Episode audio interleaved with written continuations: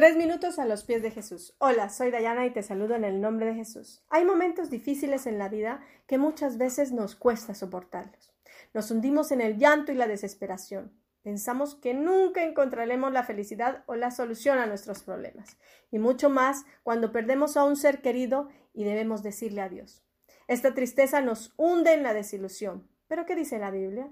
Hermanos míos, Tened por sumo gozo cuando os halléis en diversas pruebas, sabiendo que la prueba de vuestra fe produce paciencia. Mas tenga la paciencia su obra completa para que seáis perfectos y cabales sin que os falte cosa alguna. Santiago 1, 2, 4. ¿Qué nos dice? ¿Que tengamos gozo cuando estamos en la prueba? ¿Pero qué clase de gozo es este? ¿Acaso Dios no sabe que nos duele? Claro que sí, pero Él dice que no perdamos el gozo. El gozo es una inmensa alegría producida por el Espíritu Santo. Debemos confiar en Dios y entender que Él estará allí para consolarnos, guiarnos y darnos el gozo en tiempos de calamidad. Él nos dará el gozo a pesar de las circunstancias. Debemos entender que todas estas pruebas nos ayudarán para bien.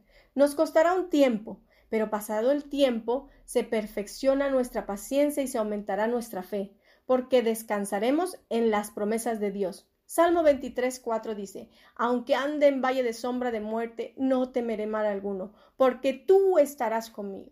Tu vara y tu callado me infundirán aliento.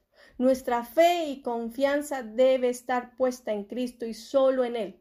No debemos tener temor.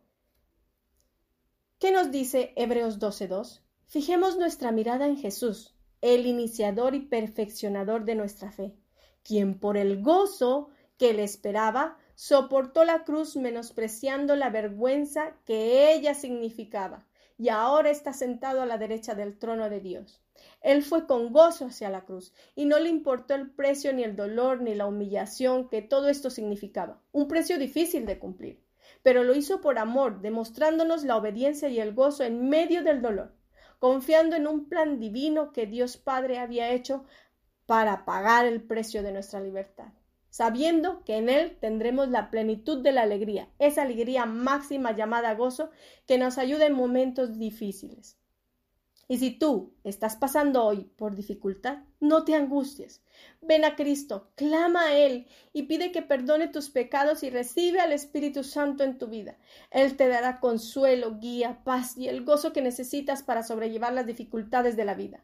Querido, querido oyente, que el gozo de Dios te acompañe en momentos de dificultad y puedas encontrar la paz que tanto necesitas.